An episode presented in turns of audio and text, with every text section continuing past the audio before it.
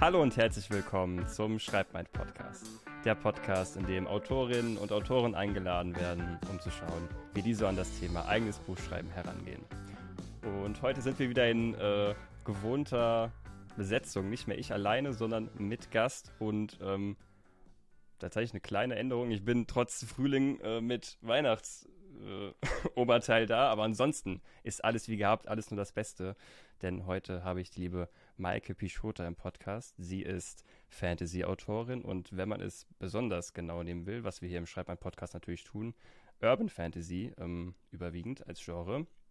Sie wurde bereits in zwei Kurzgeschichtenbändern veröffentlicht ähm, wovon, ich glaube, das habe ich äh, noch gar nicht vorher gesagt, das wird sie jetzt auch das erste Mal hören, wovon ich in einem sogar auch drin bin, nämlich 100 Bilder, 200 Geschichten. Ah, ähm, das teilen schön. wir auch. Schön. Ah, war auch ein ganz tolles Projekt. Das fand ich sehr voll, schön, ja. Voll. Aber ich muss leider gestehen, deine Ankündigung ist noch nicht fertig, denn du hast ja noch zwei Romane geschrieben selbst, ähm, alleine, nämlich einmal Freedom was es seit Juli letzten Jahres gibt. Und ihr neuer Roman Rise, worüber wir heute auch viel reden werden, der ist ganz frisch seit April 2023 im Isegrim Verlag erschienen. Und bevor wir äh, die liebe Maike begrüßen, nochmal die allgemeine Informationen, wie gehabt. Alle in der Folge genannten Links zu Maike und anderen Sachen findet ihr in den Shownotes bzw. der Videobeschreibung. Und jetzt endlich, nach langer, nach langem Monolog, liebe Maike, herzlich willkommen im Schreibmein Podcast. Ja, vielen Dank. Ähm, vielen Dank, dass ich auch da sein darf äh, und wir uns ein wenig zum Schreiben austauschen. Da habe ich mich schon sehr darauf gefreut. Ja, total. Also von meiner Seite auch. Ich meine, wir haben jetzt schon vor der Aufnahme, hätten wir schon eigentlich eine eigene Aufnahme draus machen können. Ja. Wir haben schon, wir haben schon sehr, sehr gut uns unterhalten. Deswegen, ich, ich freue mich auf die Aufnahme mit dir. Mhm. Und wir haben ja schon vorher geredet. Wir haben ja einen gleichen ähm, Arbeitskontext, wo wir herkommen, nämlich das Marketing, der Marketingbereich. Mhm. Und deswegen da so ein bisschen nochmal als ähm, Einordnung für die Zuschauer, Zuschauerinnen und Zuhörer und Zuhörerinnen, ähm, um dich einfach ein bisschen besser kennenzulernen. Ähm, bist du Vollzeitautorin? Arbeitest du noch neben dem Schreiben? Wie sieht dein Alltag so momentan aus? Ja, äh, Schreiben ist tatsächlich leider im Moment nur mein Side-Hustle, wie man so schön sagt. Äh, ich ähm, arbeite Vollzeit äh, halt noch in einer äh, Mediaagentur, also im äh, Online-Marketing da um genauer zu sein. Genau. Ähm, ich meine, ich glaube, Traumvorstellung ist von jedem oder so ziemlich jedem oder jeder, die irgendwie schreiben, ähm, dass man das halt auch Vollzeit irgendwie macht. Ähm, das trägt sich leider irgendwie noch nicht, aber naja, man träumt so ein bisschen und man tut, glaube ich, so einiges dafür, dass der Traum vielleicht irgendwann Realität wird. Oder zumindest zu einem gewissen Grad. Hm. Ja. Also wenn jetzt jemand sagen würde, Maike, du könntest ab morgen Vollzeit schreiben, würdest du sagen, auf jeden Fall, oder würdest du ja. sagen, ah, ja, okay, okay. sofort, sofort. Also wir hatten tatsächlich auch das Thema äh, gerade im Freundeskreis und so äh, schon ein, zwei äh, Mal, wo es dann hieße, naja, ähm, ne, Stellen gekürzt, hier hast du irgendwie eine Abfindung oder so. Ähm, und wo Leute dann, der auch fairerweise vielleicht gezögert haben und ich saß so sofort, ja, ich würde es nehmen und sagen erstmal ein Jahr, tschüss, ich bin am Schreiben. Mhm. Ja, cool. Ähm, da ist natürlich jetzt spannend dann äh, die Frage, wie, wie ist so die, die Verteilung zwischen Arbeiten und Schreiben in einem Alltag, beziehungsweise du hast ja auch noch andere Sachen in deinem Leben, um die man sich irgendwie kümmern muss. Wie, wie schaffst du es da irgendwie, das, das Autorinnensein irgendwie mit reinzubekommen? Mit Disziplin. So fies das Wort auch irgendwie klingt und unangenehm ist. Ähm, nee, also ich schaffe mir halt ganz bewusst auch irgendwie meine, meine Freiräume und meine Zeiten. Also ähm, ich stehe immer recht früh auf. Morgens so spätestens um 6 Uhr klingelt der Wecker, dass ich vor der Arbeit noch so mindestens zwei Stunden irgendwas geschrieben bekomme, irgendwie arbeite an meinen Texten. Ja, und dann wird gearbeitet, gearbeitet, gearbeitet. Und ähm, am Abend ist so, wenn ich halt ähm, noch so die Kopfkapper habe, sagen wir mal so nach der Arbeit. Ähm, wenn ich da nicht im Gym rumturne, dann sitze ich auch irgendwie am Schreibtisch oder mache was für mein Instagram, schreibe da oder so. Ähm, äh, ja, bis es dann wieder pünktlich ins Bett geht, um morgens wieder früh aufzustehen. Äh, und am Wochenende auch da sind immer bestimmte Zeiten, so Blöcke, zwei, drei Stunden irgendwie fest eingeplant. Im Zweifel, wenn da noch andere familiäre Freunde, Sachen irgendwie dazwischen kommen, tja, dann steht man halt auch ein, zwei Stunden früher auf, ähm, damit man dafür was äh, geschaffen bekommt. Ja. Hm. Aber schon, finde ich jetzt schon spannend zu hören, wie du das Ganze angehst, dass du wirklich dann diese festen Zeitblöcke einplanst, die du dann für das mhm. Schreiben nutzt, dann, wie ich, also wie du jetzt zumindest gesagt hast, auch vorzugsweise dann morgens immer. Ja, ja. Ähm, ich, ich bin immer der, der frühe Vogel. Äh, tatsächlich ist so, habe ich festgestellt, da bin ich mit am produktivsten. Wenn ich abends schreibe, dann ist das eher, dass ich noch mal ein bisschen was überarbeite, noch mal ein bisschen was durchgehe oder so. Aber wirklich Neues, am besten kann ich am Morgen, am Morgens halt einfach irgendwie schreiben. Ja. ja. Kann ich auch sehr, sehr gut nachvollziehen. Das mache ich auch momentan so, dass ich mhm. ähm, vor, vor der eigentlichen Arbeit mir eine Stunde, halbe Stunde Zeit nehme. Und mhm. ähm, da bin ich gerade im Überarbeitungsprozess von meinem, von meinem ersten Roman. Aber oh. dass man, dass man diese, diese Kontinuität hat, dass man jeden Tag ein bisschen dran arbeitet, auch wenn es ja. dann irgendwie mal nur eine Viertelstunde wäre oder so. Aber diesen, diesen festen Zeitblock, ähm, dass man den hat und das Schöne daran ist, dass wenn man es morgens macht, dass egal wie stressig der Tag dann noch wird oder was noch irgendwie ungeplant dazukommt, du hast schon geschrieben oder am Buch ja. gearbeitet. Das heißt, ja, das kann exakt. dir schon mal keiner mehr nehmen. Ja, exakt. Ja. Also ist auch, ist ja nicht, ist nicht immer so, dass ich mega produktiv und mega was Cooles bei rumkomme, wenn ich da irgendwie da morgens sitze. Es kann auch sein, dass man einfach blöd geschlafen hat und ähm, dann einfach Müll bei rumkommt, so. Aber es ist so dieses, naja, du hast halt was gemacht.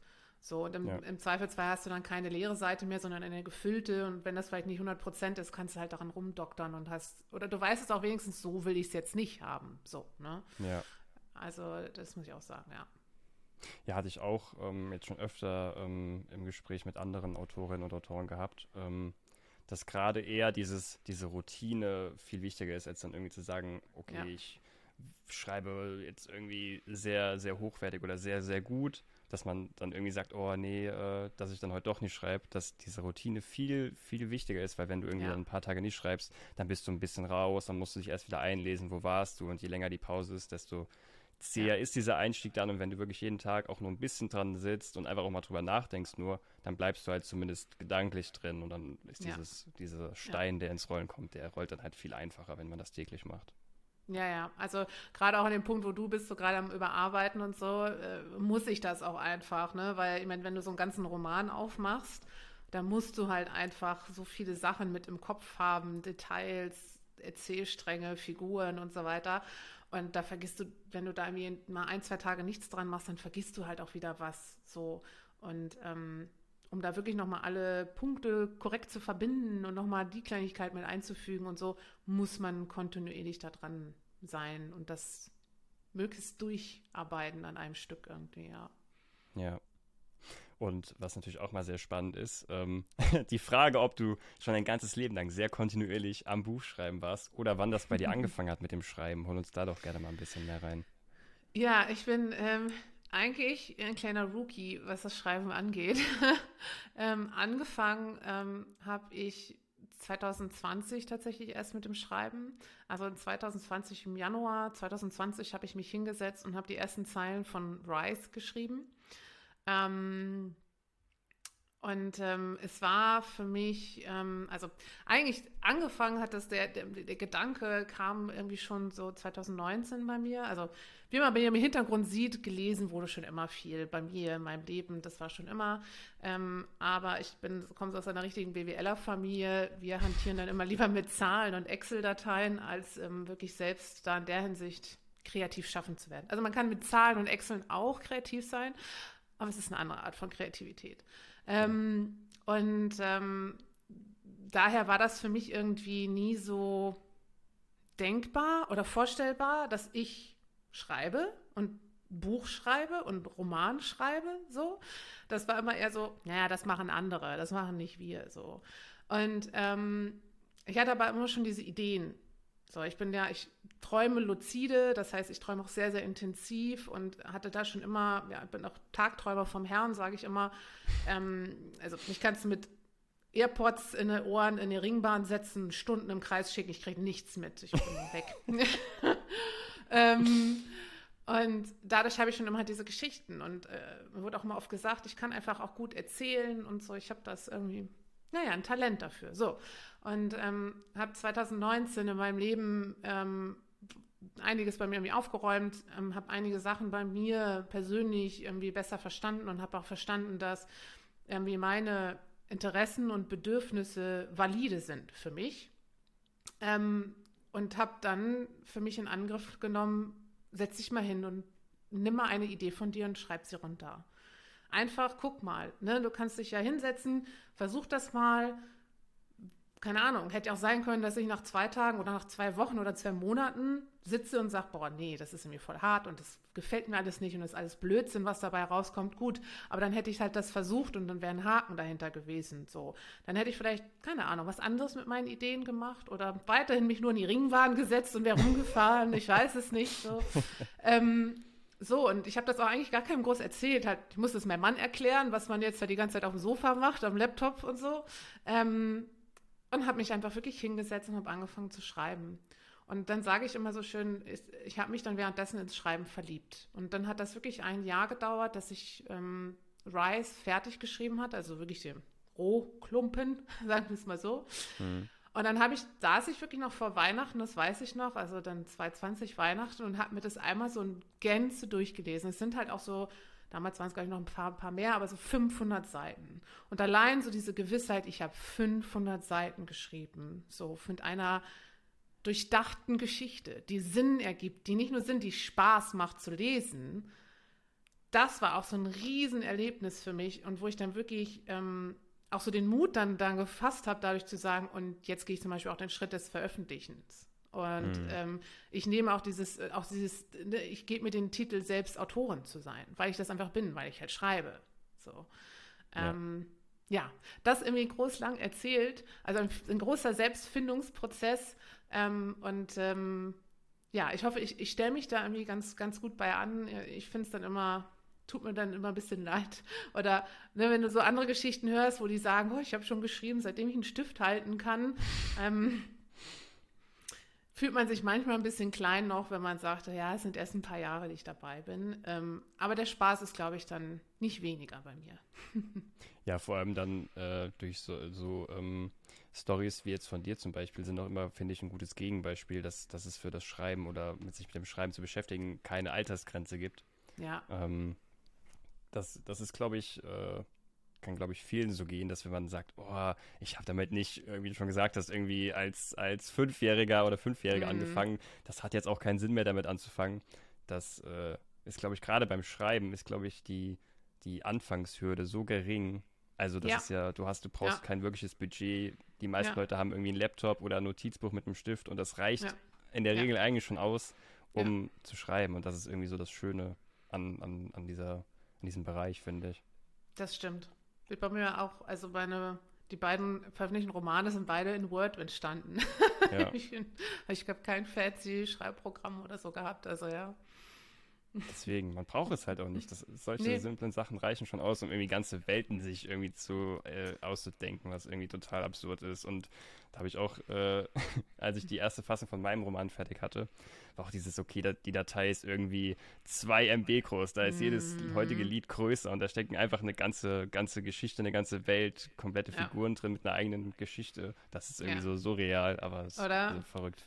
Ja, ja. Und ich weiß nicht, wie es bei dir, also ich bin gerade dabei beim Überarbeiten auch von meinem dritten Manuskript.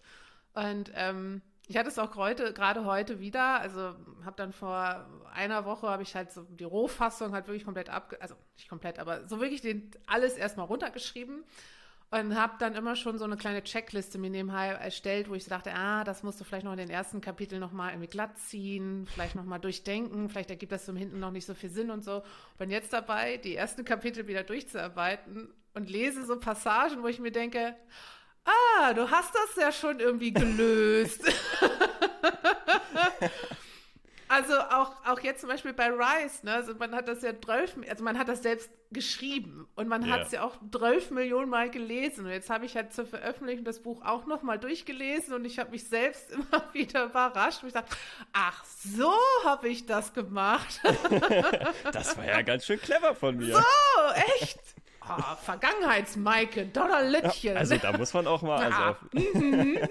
Wäre ich nicht drauf gekommen. Gut gemacht. Tatsächlich, ähm, auch äh, jetzt gerade bei, bei, äh, bei meiner ersten Überarbeitung von dem ersten Buch ähnlich. Ähm, teilweise leider nicht, aber ähm, da, man kann nicht alles haben, ne? Aber teilweise tatsächlich auch diese Momente gehabt, also ähm, es war mehr eher so diese, dieser, dieses, dieses Grauen vor, oh mein Gott, die erste Überarbeitung, die erste Fassung, mhm. das ist so ein äh, Glasscherbenhaufen und man muss so viel noch mhm, überarbeiten. Mhm. Dann habe ich es jetzt, äh, bin ich es gerade dabei, nochmal als, als Leser nach, nach, nach einer gewissen Pause durchzulesen und denkst so, okay, mhm. so schlimm ist es ja, jetzt ja. nicht und so viel mhm. muss man eigentlich gar nicht mehr ändern. Also ja. Also klar schon, aber jetzt vom Grundplot, dass man nicht alles irgendwie über den Haufen schmeißen muss. Ja. Ja. Das hatte ich schon. Es gibt auf jeden Fall ja. noch die, die gute Datei mit, mit dem Namen mögliche Probleme oder Problemstellen. also die habe ich auch. noch das zu klären. genau. Also sind schon Punkte, wo ich nochmal drüber schauen muss. Ähm, aber es sind auch tatsächlich, also diese, diese erste Angst, so, oh Gott, das, das wird so viel Arbeit, mhm. so, so schlimm ist es dann doch nicht irgendwie. Ja, ja, ja. ja auch so diese, diese Überwindung, das, den eigenen Text dann nochmal zu lesen und so dieser schlimme Hintergedanke, oh mein Gott, was ist, wenn das richtig mies ist? Ja. ja. ja, aber also mir geht es da auch genauso. Deswegen ist das, wenn man sowas mal fertig geschrieben hat, dann doch da ein paar Tage mal absetzen, ein bisschen tief Luft holen und dann ähm, mit einem guten Glas irgendwas Alkoholischem mal loslegen. Klingt nach einer guten Formel. Aber um noch mal kurz auf ähm, auf den Punkt zurückzukommen, wo du angefangen hast mit dem Schreiben. Also du hast äh, dann auch direkt mit einem mit einem kompletten Buchprojekt angefangen oder hast du erst ja. okay, also war das auch bewusst also, oder war es so, okay, ich schreib erstmal und ist es so irgendwie dann gewachsen oder hast du wirklich gesagt, ich fange mit einem Buch an? ich habe wirklich gesessen und gesagt, ich fange mit einem Buch an. Also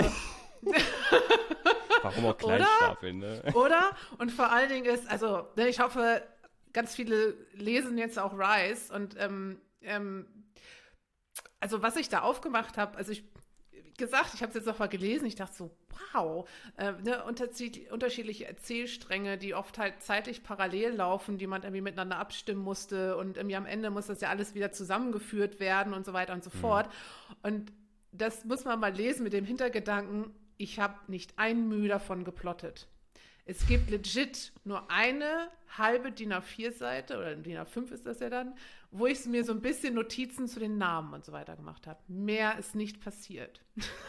Okay, krass. Also du bist dann auch eher die Fraktion, die drauf losschreibt und nicht dieses ausführliche Plotten? Ah, also das ist gerade für mich eine, oder war ähm, eine sehr, sehr interessante Erfahrung. Also wie gesagt, Rise war das erste Manuskript, was ich überhaupt geschrieben habe und da habe ich wirklich Zero geplottet, so.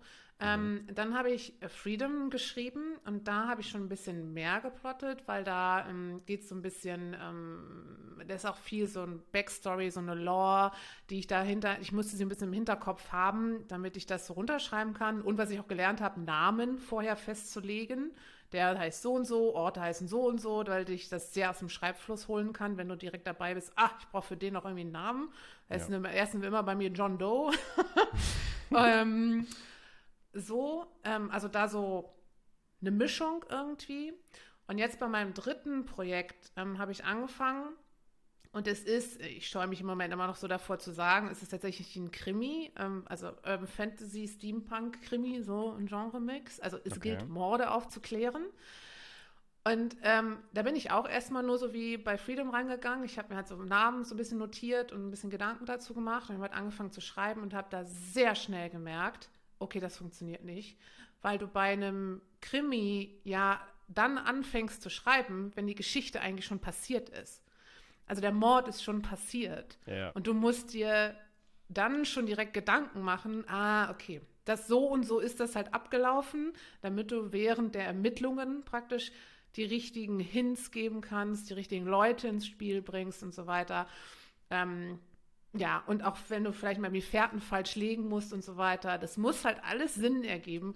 Und da habe ich wirklich, also nicht steinhart, beinhart durchgeplottet, aber ja, ich habe mir das, was ich vorher noch nie gemacht habe, also dann passiert das, dann muss der da sein und dann ist das da und dann liegt das da und dann ist das so da und so weiter und so fort. Ähm, ja, aber weil es da irgendwie so, meine Erfahrung, das Genre auch einfach hart, hart bedingt. Also mhm. fand ich jetzt so beim, beim, beim Krimi-Schreiben. Aber ist dir das dann besonders, besonders schwer gefallen oder war das dann, okay, es hat dann mit dem Plotten doch, also hat sich das auch eher nach einem groben Plotten des Mordes angehört oder hat das gut funktioniert jetzt im Vergleich zu vorher? Ähm, also es hat eigentlich echt ganz gut funktioniert, so, weil ich ja schon irgendwie wusste, ähm, ne, wo ich hin will, was passiert, ähm, was in welcher Reihenfolge im besten Fall irgendwie abläuft. So, ähm, ich musste mir dann halt das irgendwie nochmal festhalten und im Detail festhalten und sagen, ah, okay, die Info darf ich dann erst irgendwie droppen und so weiter und so fort.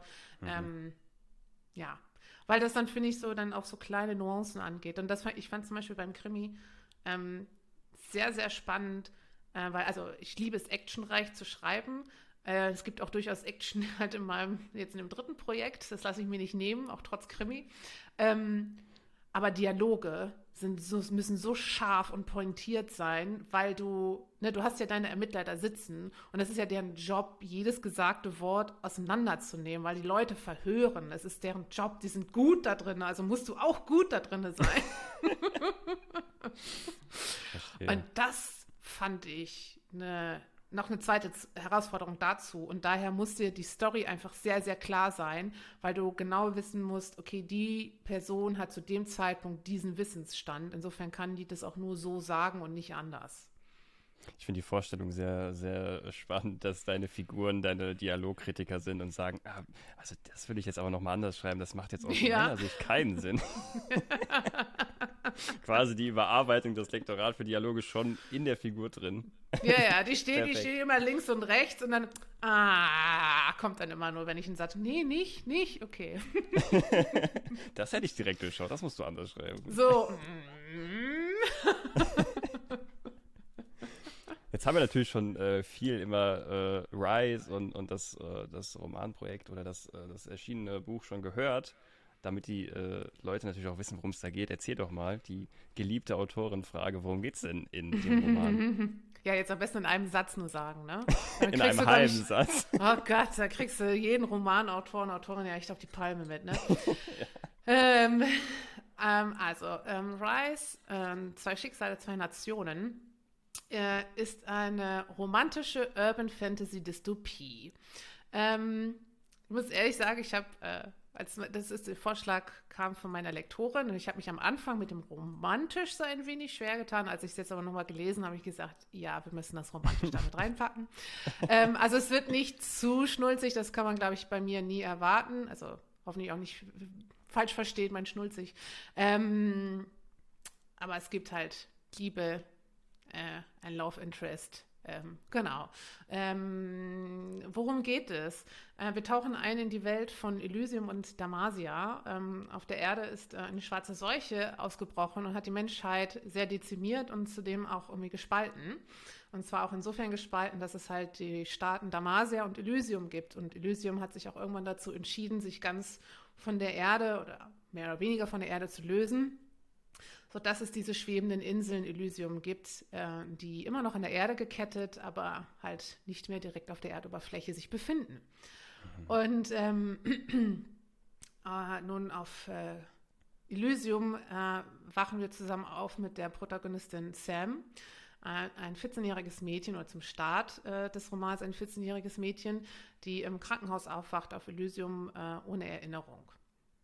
Und ähm, das ist eigentlich auch für Elysium nicht sonderlich gut, denn damit du deine Berechtigung hast, auf diese Inseln zu bleiben und zu verweilen, musst du einen Sinn und Zweck auf diesen Inseln haben. Du musst den herrschenden Gründungsfamilien einen Dienst tun, dass du halt auf diesen Inseln leben darfst. Und äh, so muss sie sich dann auch schnell entscheiden und ihren Platz finden, dass sie halt auch auf den Inseln bleiben kann.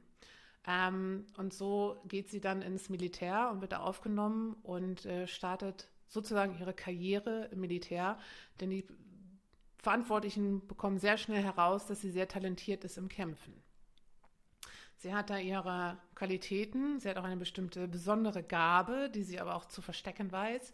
Ähm, ja, aber man bekommt auch irgendwie schnell das Gefühl, Sam fühlt sich nicht so wohl auf den Inseln und es nackt immer schon das Gefühl, dass sie da vielleicht gar nicht so hingehört. Und ähm, eines Tages hat sie dann eine Begegnung, äh, die ihr dann die Fragen dann durchaus beantworten wird, die sie seit dem Erwachen mit 14 Jahren so hat. Genau. Hm.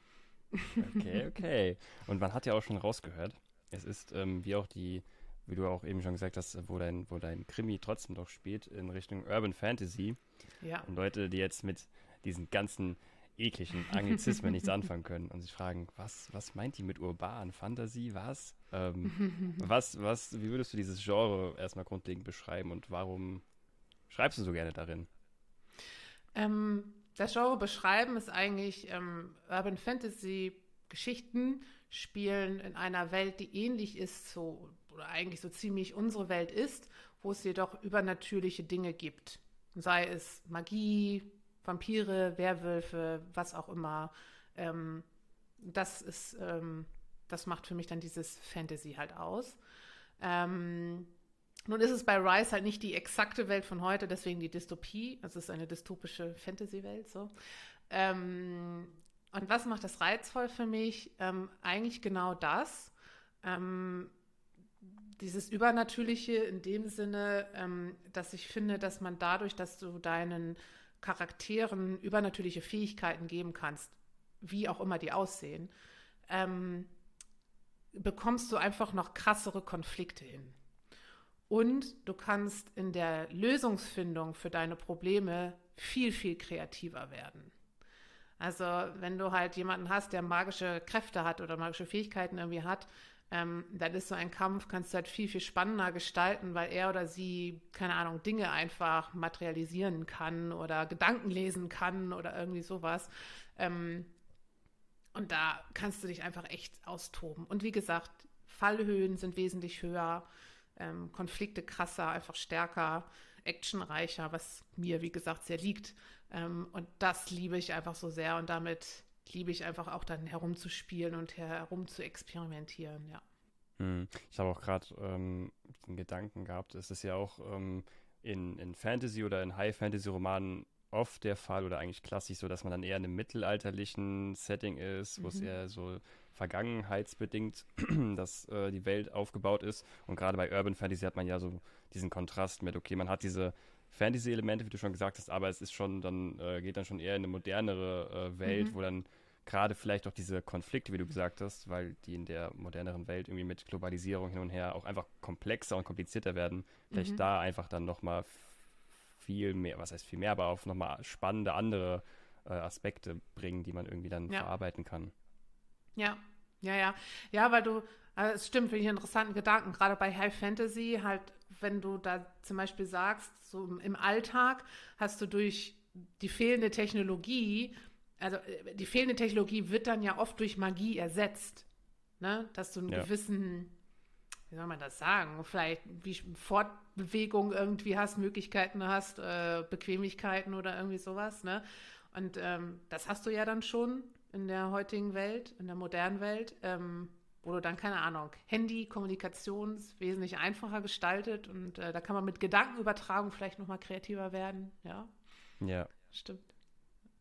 Sehr cool. Also auch wieder dieses, okay, es ist dann irgendwie beides so ein bisschen, es ist beides so dieses Fantasy-Ding, aber trotzdem durch diese Subgenres und diese Unterteilung hat man dann durch diese kleine Änderung, diesen kleinen Twist einfach komplett andere Ausgangslagen ja. und andere Settings, was dann irgendwie ganz andere Geschichten erzählt. Super ja. cool. Ja, ja. Ja, ich finde halt bei, bei High Fantasy, ich muss dazu auch sagen, ich, also ja, ich habe Herr der Ringe gelesen, ähm, aber ich muss sagen, ich habe mich da auch echt ein bisschen durchgequält. Ähm, ich bin nicht so der High-Fantasy-Leser. Also wenn ich so aufschlage und dann schon Personenverzeichnis im Buch ist, dann ja, wird schwierig bei mir. Ähm, und äh, das ist natürlich, wenn du im Urban Fantasy-Bereich schreibst oder auch in der heutigen Zeit halt schreibst, ähm, nimmt es dir einigen an Erklärungsbedarf. Ne? Wenn du eine komplett neue Welt erschaffst, ja, dann musst du natürlich erstmal erklären, alles klar, so funktioniert das, ne? keine Ahnung, so ist die Politik, Männer, mhm. Frauen, wie ist das und so weiter und so fort. So, ne? Wenn das Setting klar ist in der heutigen Welt, dann so, sagen wir mal, das gesellschaftliche Miteinander äh, ist einfach schon geklärt. So, das weiß der ja. Leser, der Leser dann. Ne? Äh, bei High Fantasy halt nicht. Äh, und da habe ich dann auch immer den größten Respekt, wenn dann wirklich jemand so eine komplett, komplett neue Welt irgendwie erschafft und sich ausdenkt. Ähm, ist dann auch nochmal ein anderer Aufwand, den du dann irgendwie hast. Ne? Ja. ja, das auf jeden Fall. Und ähm, also wir haben ja schon jetzt äh, gehört, du hast ja quasi bis direkt mit einem Marathon gestartet, bevor du gelernt hast zu laufen, hast direkt ein Buch geschrieben und ähm, die dann auch veröffentlicht. Und mhm. äh, dazu gehört natürlich auch, dass man die vermarkten muss und an den Mann bringen mhm. muss oder an die Frau. Und oh, ähm, ja. da haben wir schon am Anfang gehört, du hast da ein bisschen Hintergrundwissen, kannst du auch ja im besten Fall auf äh, die ein oder andere, das ein oder andere Know-how zurückgreifen. ähm, nichtsdestotrotz ist natürlich dann auch dieser Buchmarkt, äh, wahrscheinlich auch irgendwie was Neues gewesen und wo man sich erstmal reinfinden muss. Deswegen mhm. auch da sehr, sehr spannend. Wie war bei dir so dieser Anfang mit, okay, das Buch ist jetzt fertig, ich habe das irgendwie überarbeitet, Lektorat, Korrektorat, hin und her. Jetzt könnte man es theoretisch veröffentlichen. Wie waren da so bei dir die Anfänge? Wie hat das ausgesehen? Ähm, also Google war da mein bester Freund. Ähm, ich habe wirklich erstmal angefangen, okay, was habe ich für Möglichkeiten, das zu veröffentlichen? Ne? Irgendwie Self-Publishing, Verlag, Agenturen, was auch immer. Und habe mich dann halt entschieden, das erstmal äh, bei Verlagen zu versuchen. Ähm, ich finde, zwar liest man und hört man ja überall dann so, ja, ja, die Chancen sind nicht sonderlich hoch und nicht sonderlich gut und so weiter und so fort. Und ich sage, naja, gut, im Zweifelsfall stecke ich da jetzt ein, zwei Tage Arbeit irgendwie rein, vielleicht auch ein bisschen mehr, who knows, aber ähm, dann ist das in Ordnung. So, also dann, dann warte ich dann vielleicht, ja, okay, ein halbes Jahr. Jetzt habe ich ein Jahr schon daran gesessen, das macht den Kohl auch nicht mehr fett. Und veröffentlichen kann ich das dann über Self-Publishing immer noch. So.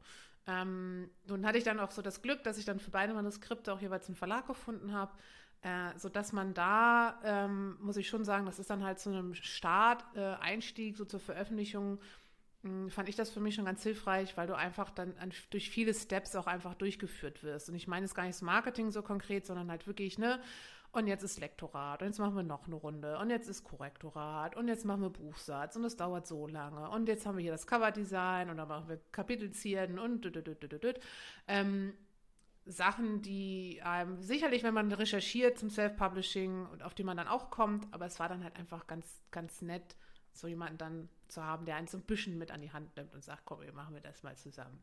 Ähm, dann das Thema halt Marketing. Ähm, ja, ich arbeite in dem Bereich auch schon einige Jahre. Ähm, aber wie du es richtig sagst, ist irgendwie, vielleicht wie du auch selbst ja wahrscheinlich sagen kannst, jede Branche ist unterschiedlich, jedes Werben ist irgendwie unterschiedlich, weil einfach ah, diese vielbesagte Zielgruppe auch immer so unterschiedlich ist. ähm, und ich glaube, was da mir mein Job einfach sehr geholfen hat, ist halt erstens genau dieses Wissen ähm, und zweitens auch, ähm, jetzt komme ich schon wieder als Englisch, äh, Try-and-Error-Methode. Also ähm, im Marketing hat man nie die hundertprozentige Sicherheit, ja, mach genau das und mach das auf keinen Fall. Ähm, sondern du kannst einfach nur ein bisschen Gedankenschmalz reinstecken und äh, vielleicht in unserem Fall ist es vielleicht gut, ein, zwei Erfahrungen zu haben.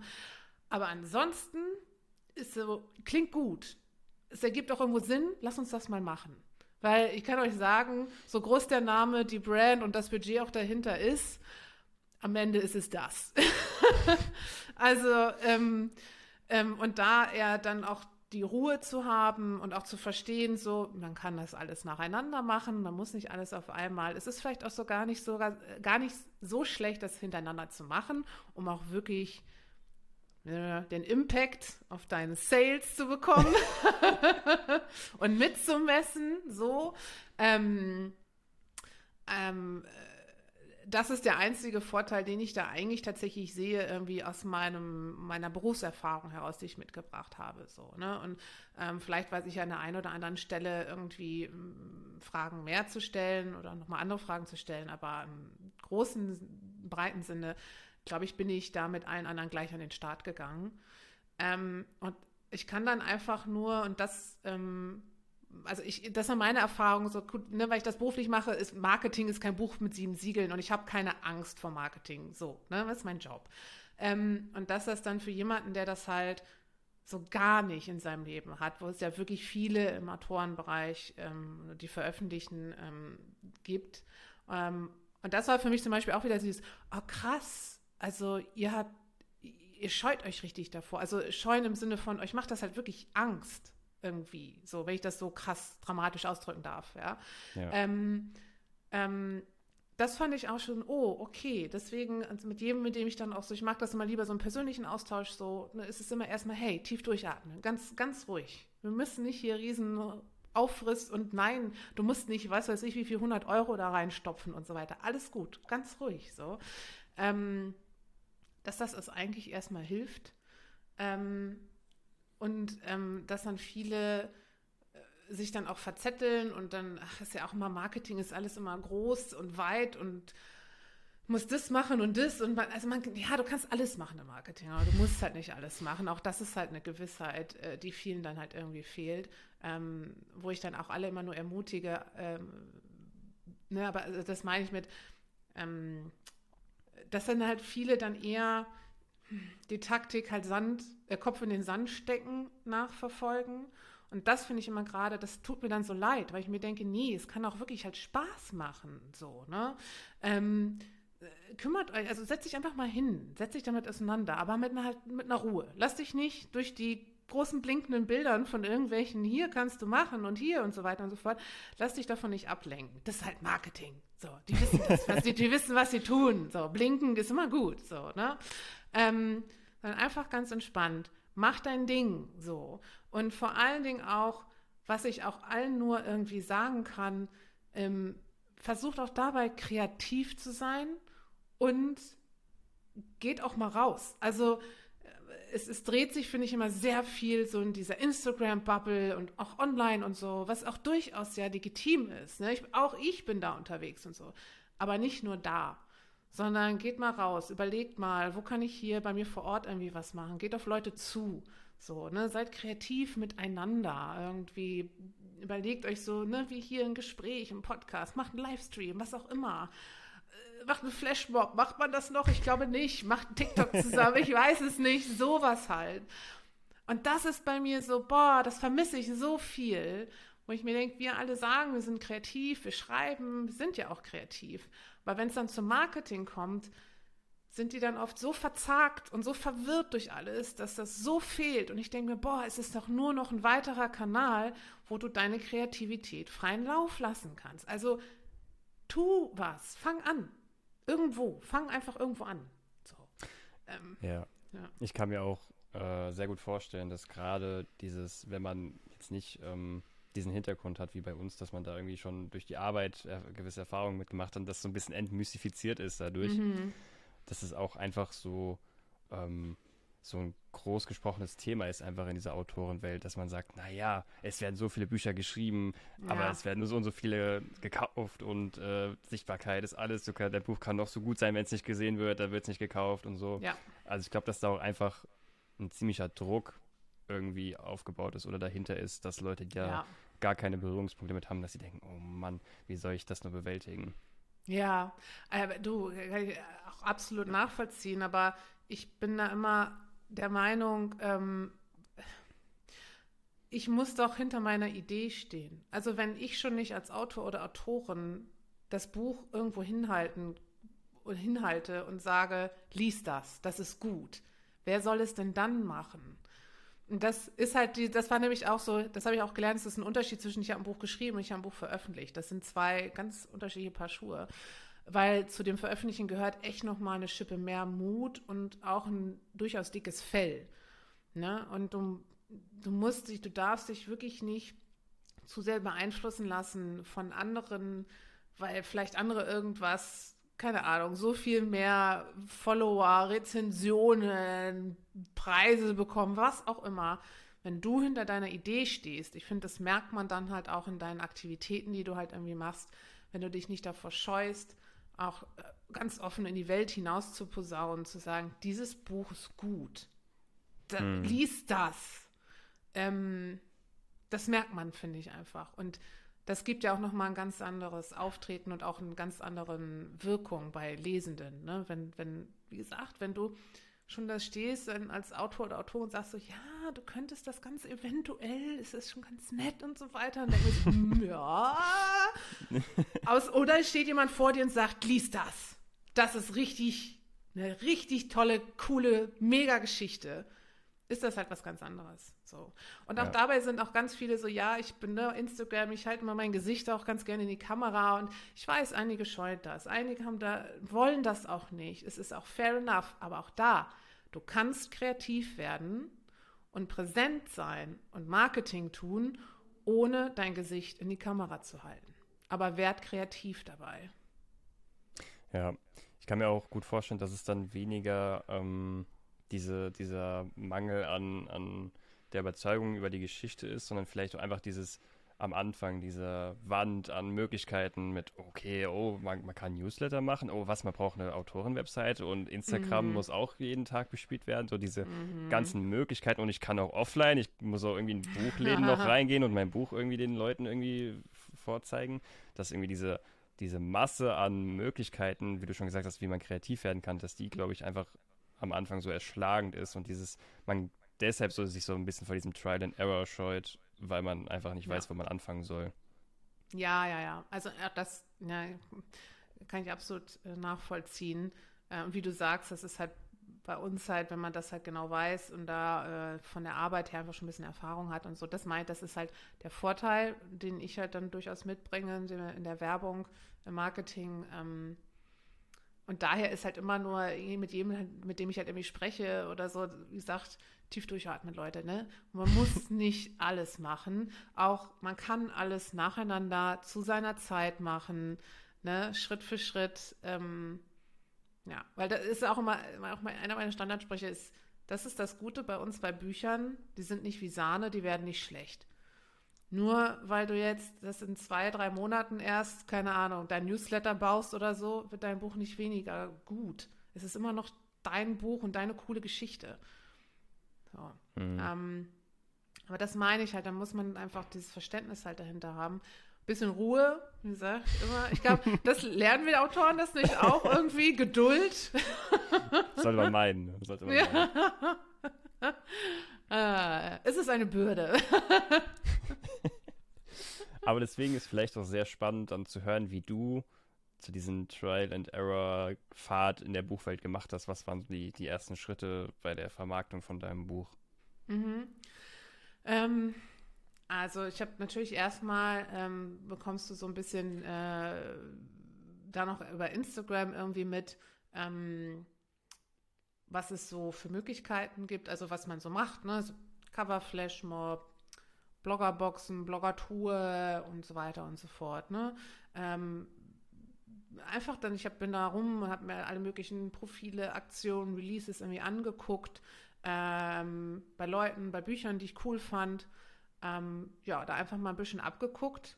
Ähm, habe dann für mich einfach so ein, zwei Sachen, wo ich so sagte, boah, weil das vielleicht nicht zu mir und nicht zu meinen Büchern passt, das lasse ich mal lieber. Ähm, gewisse Maßnahmen habe ich mir dann halt oder Aktivitäten habe ich mir dann abgeguckt und habe gesagt, ich mache das jetzt mal auch so. Äh, habe immer versucht, das auch so ein bisschen zu gestalten, ähm, also dabei auch nicht so eins, also natürlich nicht eins zu eins zu kopieren, auch irgendwie so ein bisschen mein Imprint drauf zu geben, ne, so, ähm, dass ich da irgendwie kreativ bei wurde. Ähm, äh, genau, und dann aber wirklich halt abgeschätzt, okay, was ist das an Aufwand für mich? Kann ich den irgendwie gerade geben, halt zeitlich? Also das war für, für mich halt auch ein ganz großes Ding, ne, was, was, was, ich habe mir ein Budget gesetzt, ähm, und das darf dann nicht übersteigen. Und wenn das dann die und die Idee halt, wenn ich dazu wirklich irgendwie die Hunderte von Euro benötige, dann ist das zwar eine schöne Idee, aber dann ist das halt im Moment nicht drin. Da muss ich mir was anderes überlegen. Ähm, aber auch das, muss ich sagen, ähm, hat mich immer äh, wieder kreativ werden lassen. So, also ähm, klar, ne, wäre es mega cool, wenn irgendwo hier am Alexanderplatz alles tapeziert wäre mit meinen Plakaten von Rice. Ja, wäre mega cool. Aber meinst du, was das für Kosten wären? Die kann ich, die kann ich nicht bezahlen. So. Aber trotzdem, hey, ich kann mir irgendein Design ähm, ein Tool irgendwie oder eine App irgendwie runterladen. Ich meine, jeder von uns kennt, glaube ich, Canva. Ähm, einfach da mal ein bisschen was kreativ machen und dann hier in den Copyshop stratzen und mal irgendwie ein, zwei Flyer Poster oder was weiß ich irgendwie ausdrucken und dann musst du halt ein bisschen Fersengeld bezahlen und dann fängst du halt mal an, hier in die Geschäfte zu gehen, anzuklopfen. Hey, kann ich das hier irgendwo aufhängen? Kann ich meine Flyer hier bei dir auslegen und so weiter und so fort? Ja, es ist nicht der Alexanderplatz, aber hey, hier in der Straße hängen meine Plakate von meinem Buch. So. Und das hat mich 40 Euro gekostet. Also, Ne, das meine ich mit dann dabei auch dann irgendwie kreativ werden. Gerade wenn du sagst, Budget für uns alles, das ist dann ja wahrscheinlich auch irgendwie nicht, nicht, wie gesagt, nicht die Hunderten und nicht das Alexanderplatz-Niveau. ähm, aber auch da, auch, ne, auch da meine ich, hör dich um, connecte dich, frag mal Leute irgendwie an. Äh, wollen wir irgendwas schreiben? Wollen wir irgendwas machen zusammen? So, ne? Ähm, können wir uns gegenseitig eine Plattform geben? Ne? Das meine ich mit. Es wäre cool, ein Interview zu haben irgendwie. Hey, ich hau mal jemanden an. Lass uns ein Instagram Live machen. Lass uns das interviewen. So, ne? Gibt irgendwie genug auch ähm, Möglichkeiten, die dich nur, ich mache Anführungszeichen, ähm, deine Zeit kosten. So, und ähm, das geht alles. Und dabei bin ich dann einfach, wie gesagt, kreativ geworden, um, dein, um deine Frage wieder zurückzukommen. Auch eine Marketingkrankheit, wir quatschen halt einfach ganz viel. Ähm, weißt du, das, das, kommt, das, das kommt hier durch, ich weiß nicht. ah, ähm, ich, aber hey, mit meinen englischen Begriffen habe ich mich sehr bisher am Zaum gehalten. ja, da haben wir noch als Kontext, haben wir vor der Aufnahme schon gesprochen, der Marketingberuf ist sehr mit Anglizismen und englischen ah. Wörtern geprägt. Wir, wir geben uns Mühe, diese im Zaum zu halten. ja. ähm, aber ich, ähm, um, um, um ja. nochmal jetzt um auf deine ganzen Punkte äh, einzugehen, ich glaube, da sind schon viele spannende Punkte drin, die, die, die angehende Autorinnen und Autoren für sich rausziehen können, dass man auch gerne bei anderen schauen kann, wie, was machen die so für, für Aktivitäten, ja. wie bewerben die ihre Bücher, weil nicht nur bei Geschichten und Büchern wird das Rad nicht neu erfunden, Spoiler, ja. beim Marketing auch nicht. Ja, ja, ja, ähm, ja. Dass man da auch diesen Punkt hat, okay, was ist in der, in der Branche vielleicht üblich, was funktioniert da vielleicht gut, um da halt dann trotzdem seinen eigenen Twist drauf zu packen, weil sonst funktionieren Geschichten natürlich auch nicht. Deswegen ja. Marketing und Bücher schreiben ist vielleicht gar nicht so ähm, weit voneinander entfernt. Sage ich ja, kreativ dabei werden, das kann man, ja. Aber ich fand auch den Punkt sehr, sehr interessant, dass man, dass man sich vorher festlegt, okay, was ist mein, was sind meine Kapazitäten, sei es jetzt monetär oder äh, zeitlich betrachtet, mhm. was, was bin ich bereit oder was kann ich derzeit vielleicht da in diese Veröffentlichung investieren und dann daran zu schauen, okay, welche Möglichkeiten sind mir oder bieten sich denn dann auch an, dass dann zum Beispiel der große Platz rausfällt. Das gibt ja, ja dann auch schon mal dieser riesen Marketingwand, lässt ja. die auch schon viel kleiner werden und man hat eine überschaubare Übersicht ja. was man vielleicht wirklich machen kann. Das fand ich auch einen sehr, sehr spannenden Punkt. Ja, ja, wie gesagt. Also, aber damit auch richtig, auch ich lasse mich da immer wieder von anstecken. Ne? Man denkt so, weil ich dann, keine Ahnung, auch Ideen habe, oh, man könnte das machen und hier machen und das noch und so weiter.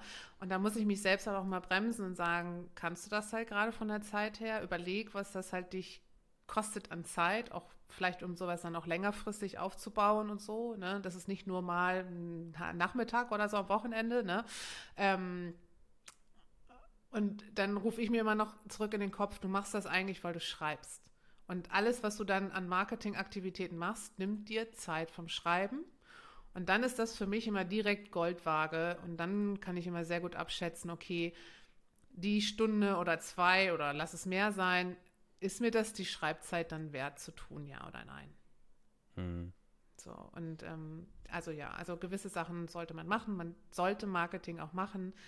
Ähm, aber auch da immer wieder, es ist nicht schlimm, wenn nicht alles zum Release direkt bang, boom, bam da ist, sondern das kannst du immer noch sukzessive, nach und nach, immer wieder. Ähm, das ist, es tut dem Ganzen keinen Abbruch.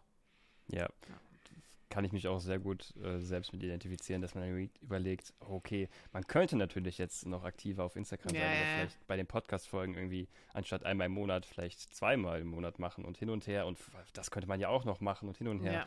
Aber dann kommt immer so diese, so diese Rückbesinnung zu, also du musst ja schon irgendwann auch mal dein erstes Buch ja, fertig machen, damit, so damit das Ganze auch Sinn macht zu, zu vermarkten. Das sind immer dieses, okay, schreib erstmal die Geschichte fertig, also mach das erstmal druckfertig und so weiter, bevor du hier irgendwie groß weiter alles aufziehst. Ähm, ja. Aber trotzdem, wie du auch gesagt hast, äh, kann man die derzeitigen Kapazitäten abwägen und sagen, okay, ich habe trotzdem Zeit, einmal im Monat ja. eine Folge aufzunehmen, wo ich mich mit Leuten unterhalte darüber. Ja. Und ähm, hat das trotzdem parallel schon am Laufen. Ja, ja, absolut. Äh, aber ich will auch nochmal, was du auch gesagt hast, was ich ähm, auch nur noch irgendwie verstärken kann, auch gerade hier dieses Vernetzen und auch das Miteinander in der Autorenschaft, ähm, auch das irgendwie zu verstehen. Äh, auch da den Mut haben, auf Leute halt zuzugehen, einfach mal nachzufragen, hey, keine Ahnung, ich mag dein Profil, ich mag dein Content, ich habe dein Buch gelesen, Geschichte, was auch immer. Wollen wir nicht mal was zusammen machen? Ich habe folgende Idee oder will ein Interview machen, hier habe ich ein paar Fragen an dich oder so. Ähm, da habe ich bisher immer positive Rückmeldungen bekommen. Also nicht immer, dass dann gesagt hat, ja klar, lass uns das machen, aber immer so, hey, vielen Dank für dein Interesse. Aus den und den Gründen klappt das gerade nicht. Aber hey, es war, ne, es war nicht jemand, hatte ich beschimpft oder so. Weißt du, gesagt, was ist das denn für eine blöde Kuh? ein? So, echt. Sondern es war, hey, vielen Dank, finde ich cool, passt leider nicht. Und ist ja auch legitim, ne?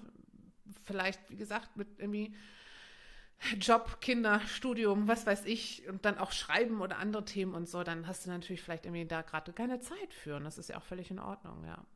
Ja, Ja. aber kann, kann ich nur unterschreiben, dass ähm, gerade auch in dieser, in dieser, ähm, oh, jetzt wollte ich schon Buchbubble sagen, jetzt fällt mir kein anderer Begriff ein, die Buchblase, von mir aus Blase, die ja. Buchblase, dass, ähm, dass da auch einfach äh, das Glück ist, dass die Leute da in der Regel auch sehr, sehr nett sind.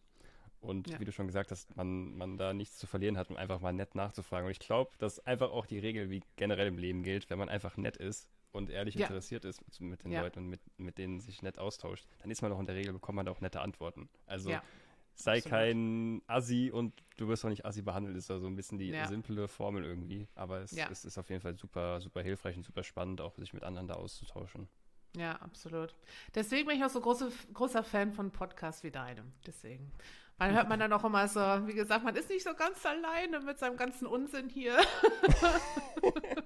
Voll. Das ist nämlich auch immer so dieses Ding, was man natürlich auch bei diesen ganzen Gesprächen raushört. Schreiben ist natürlich auch eine, eine ähm, sehr isolierte Zeit meistens. Man sitzt Mhm. meistens alleine an, an dem Laptop oder dem Notizbuch und schreibt die Geschichte. Und man kriegt dann Mhm. gar nicht so mit, dass andere oft dieselben Selbstzweifel haben wie man selbst und man sich selbst Mhm. irgendwie sagt, oh, was hast du da schon wieder geschrieben und ah, das kannst, Ja, das kannst du doch keinem zeigen, aber so geht es Ja, halt jedem.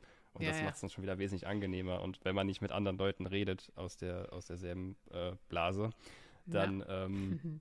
dann kriegt man das auch nicht mit und dann sind diese Selbstzweifel viel lauter, als wenn man weiß, es geht anderen auch so, so, so, so sind diese Zweifel dann doch bei jedem. Ja, absolut. Aber ich muss sagen, ich finde es, sorry, wenn ich, aber ich, Nee, äh, gerade so dieses, ähm, dass das Schreiben so eine sehr viel Me-Time ist, wie man so schön sagt. ähm, das ist auch gerade das, was ich da sehr daran mag. Ähm, also ich, ich habe noch nicht irgendwie in, in, in einem in so einem Duo oder einem Tandem-Partner, Partnerin oder so, habe ich noch nicht geschrieben. Ähm, keine Ahnung, vielleicht probiere ich es immer mal aus. Bisher steht es noch nicht irgendwie an, ähm, weil ich es auch einfach zu sehr genieße, mit mir und meinen Ideen und die dann irgendwie so runterzuschreiben und mich selbst zu überraschen, wie wir ja schon festgestellt haben, auf was für Ideen ich dann so immer komme.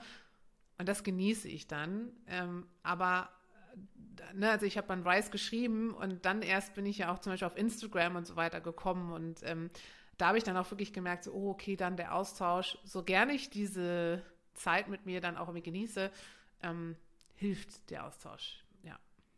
Ja.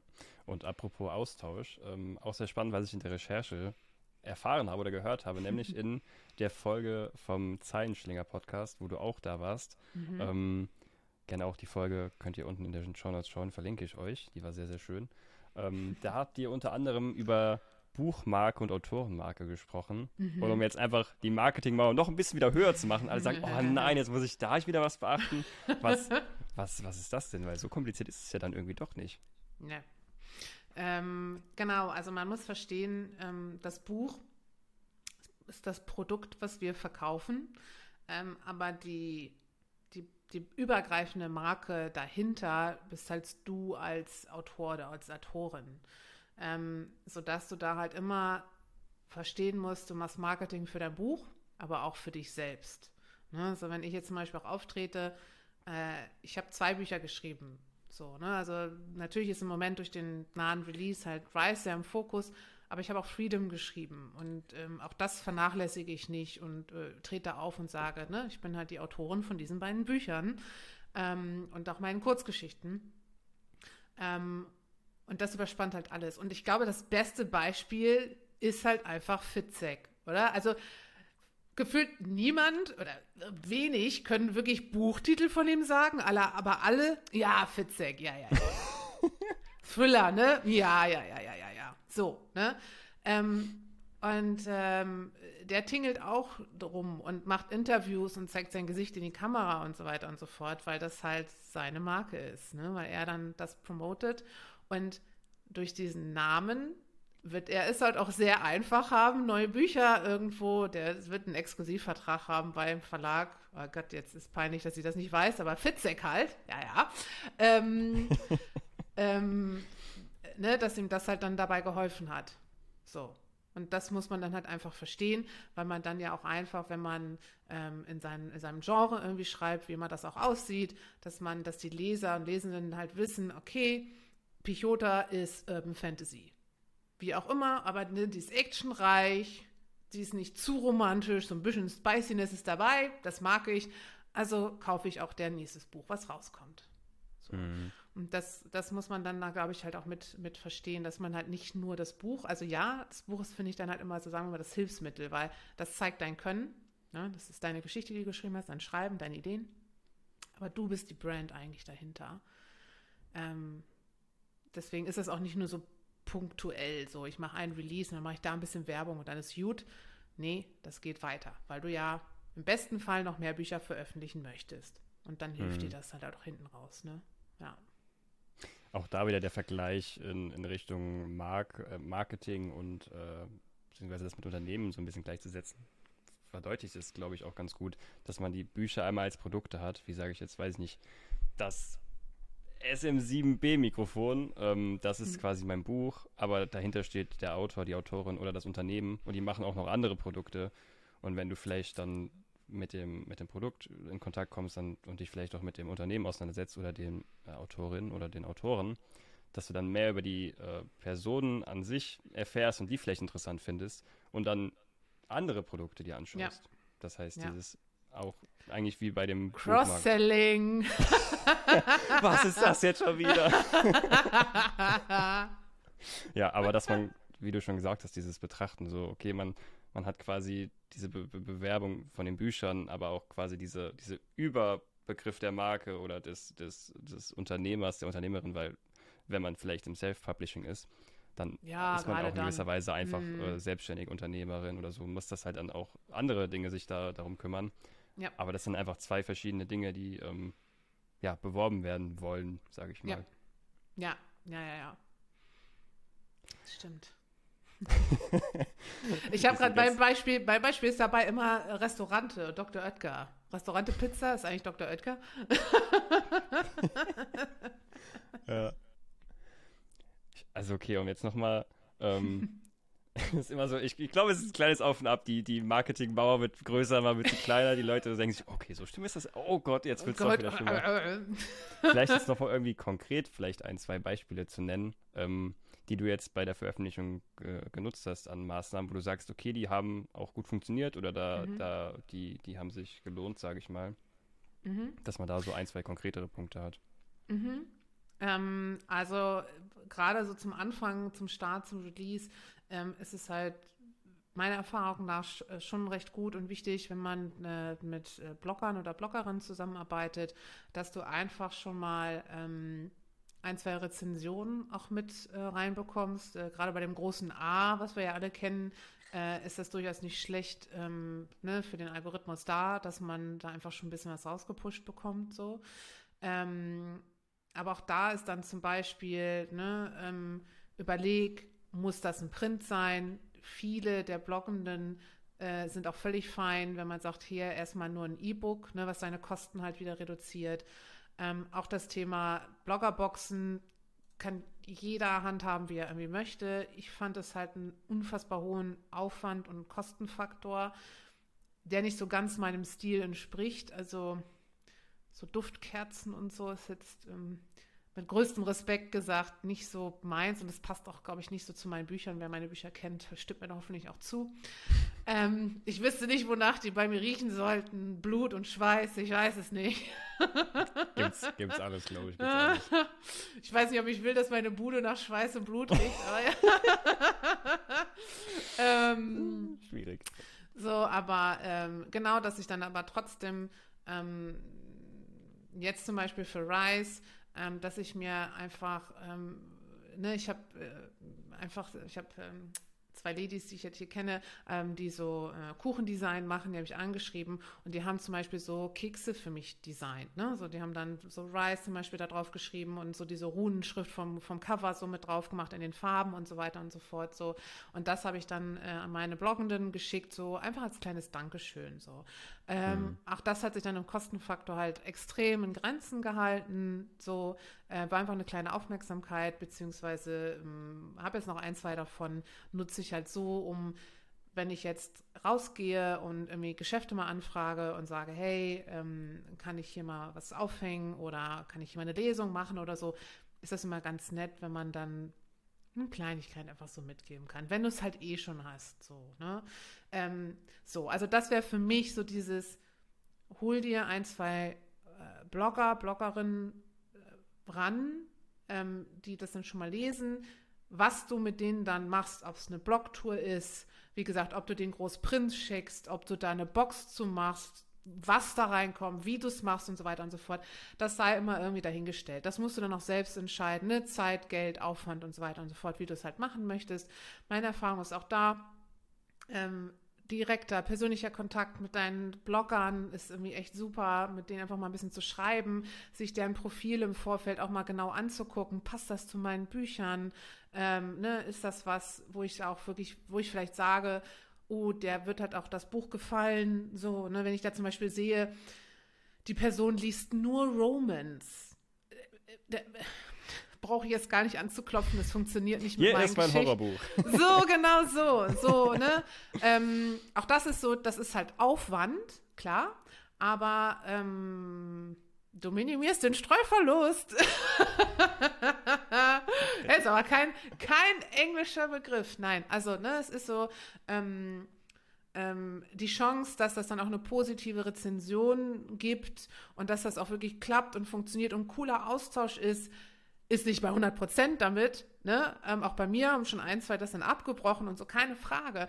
Aber dann auch da, der Kontakt miteinander, hey, mir, irgendwie sagt mir das überhaupt nicht zu, dein Buch und so, bin ich dann niemandem böse. Ich habe auch zig Bücher, die wie sonst wie gehypt werden und alle ganz cool finden und ich sitze und lese und denke so, äh, ähm, und das ist völlig in Ordnung, so, ne? Und da kann man dann einfach einen coolen, entspannten Austausch mit haben.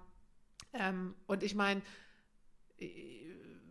vielleicht liege ich falsch, aber ähm, ich denke mal, ne, die merken dann ja auch, wenn du dich ein bisschen mit denen auseinandersetzt und sagst, hey, irgendwie das und das fand ich irgendwie cool und das könnte passen zu meiner Geschichte, hast du Lust, das zu lesen und so weiter und so fort.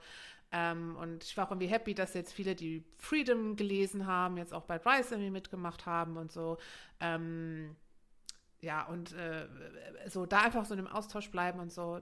Also das wäre für mich, das wäre etwas, wo ich sage, das ist gesetzt. Such dir bloggende ähm, mit denen du an den Start gehst, die dann schon mal eine Rezension schreiben, dass du da einfach schon mal ein bisschen Präsenz und ein bisschen was pusht. Wie diese Zusammenarbeit aussieht und was für einem Umfang und so. Open. Also da ist wirklich jeder, entscheide du, sprich mit den Leuten, auch da wieder. Ne? Wenn du zum Beispiel sagst, hey, ich kann dir leider nur, Anführungszeichen, das E-Book geben und vielleicht eine Postkarte, mehr ist halt gerade nicht drin, hey, dann die meisten sagen, ey, finde ich auch cool, ich kriege ein E-Book umsonst und schon vor Release. So, ne? Also da mhm. ähm, auch einfach offen sprechen, kommunizieren.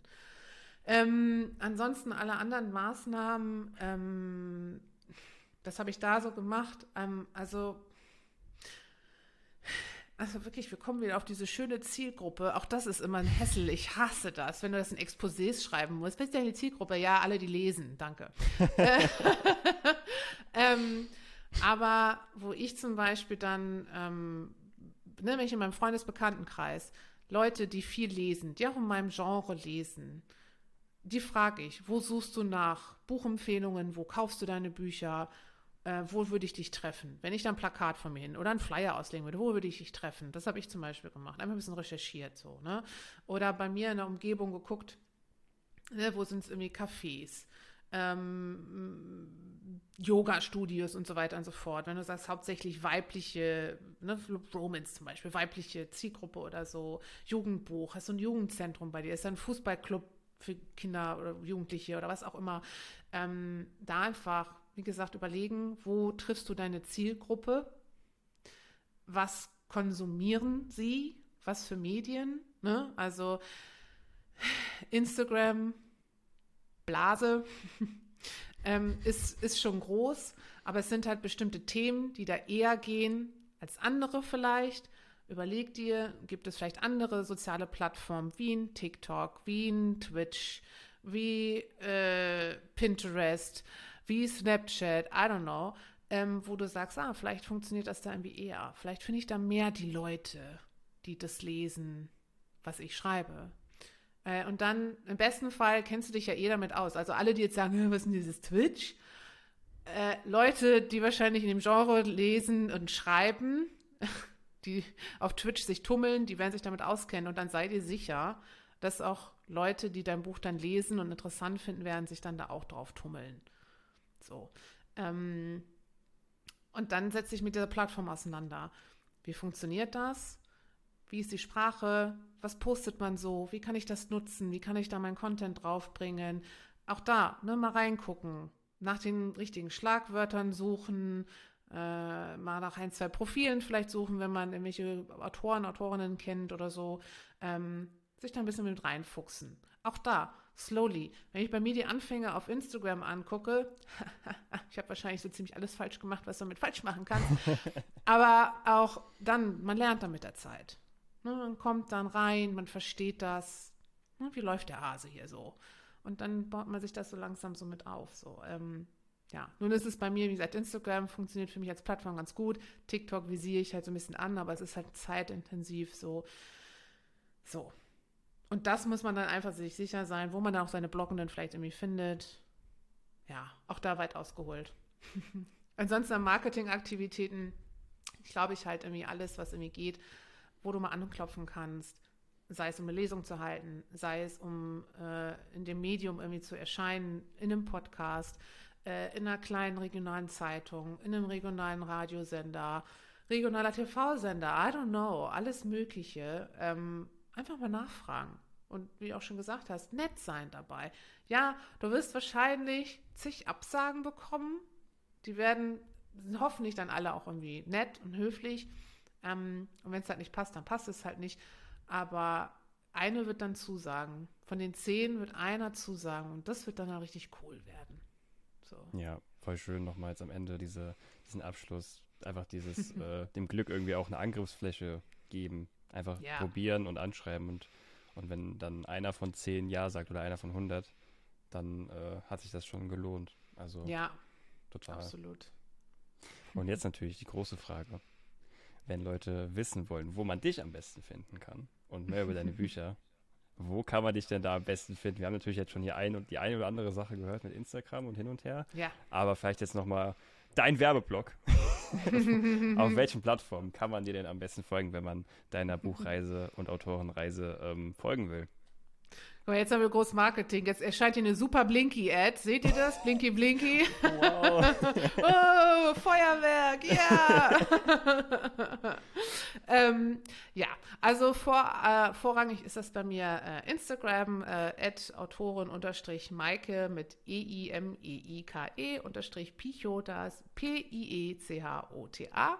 Ihr werdet das sicherlich aber auch hier ähm, in der Beschreibung finden.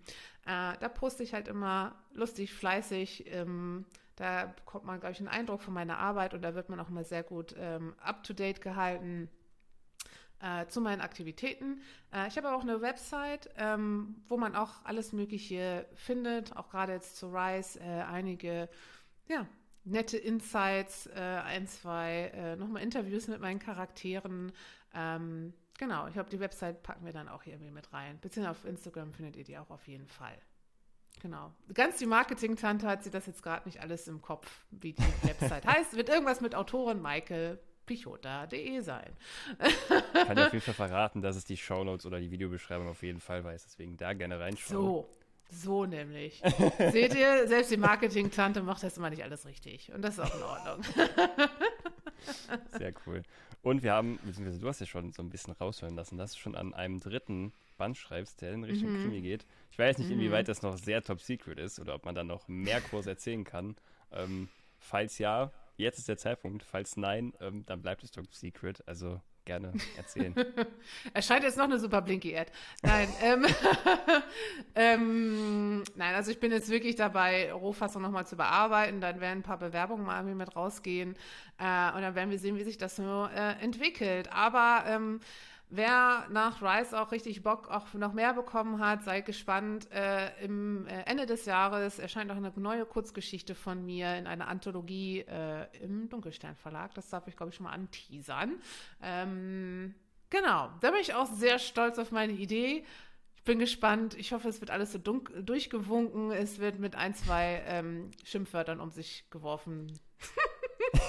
mal sehen. Das klingt doch schon mal nicht schlecht. Ja.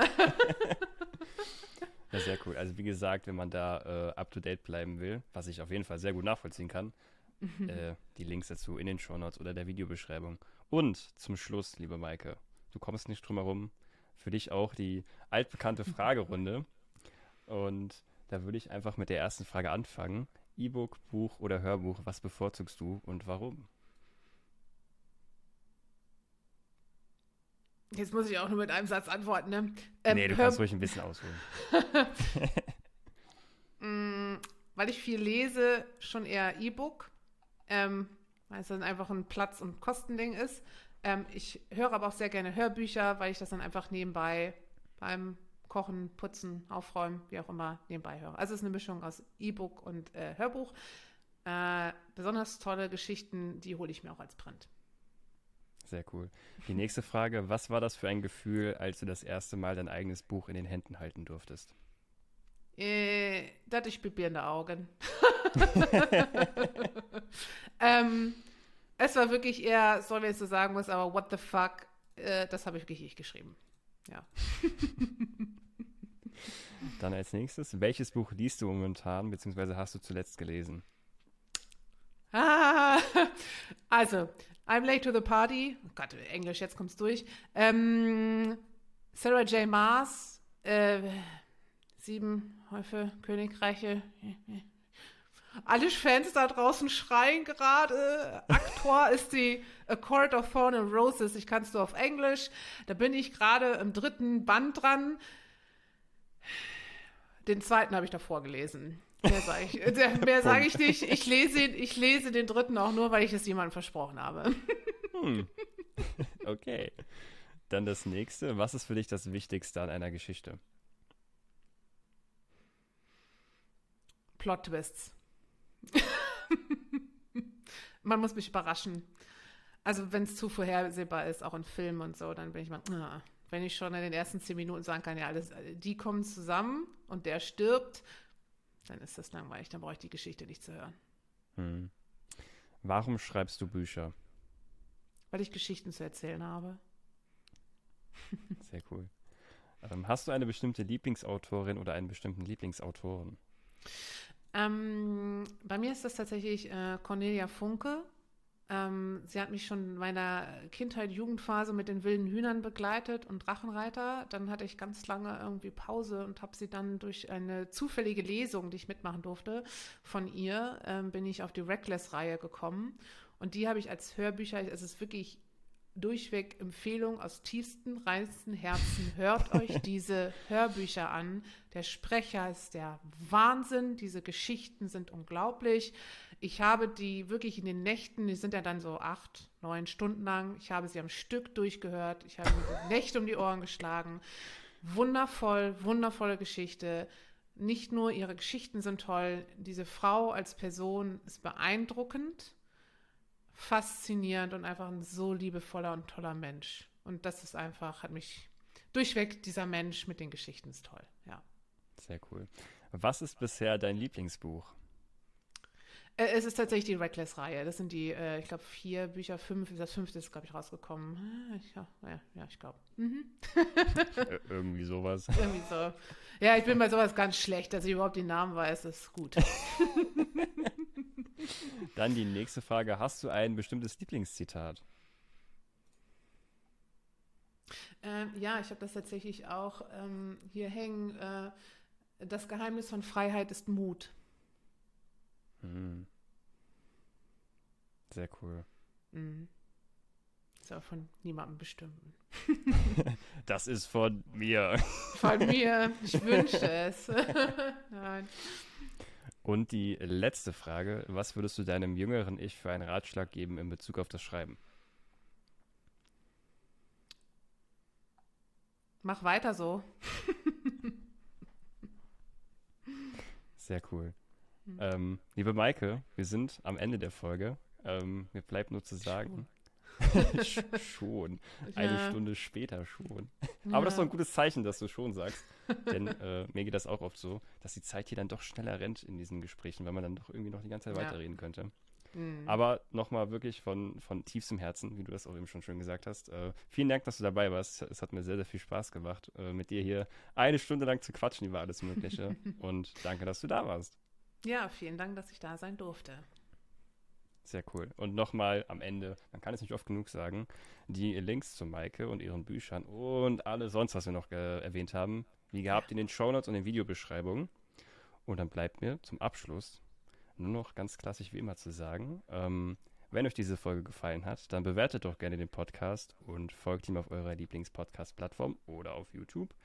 Und ich würde mich freuen, wenn ihr diese Folge mit euren Freunden teilen würdet. Und ansonsten wünsche ich euch einen entspannten Tag, viel Erfolg beim Schreiben und wir hören bzw. sehen uns in der nächsten Folge. Ciao!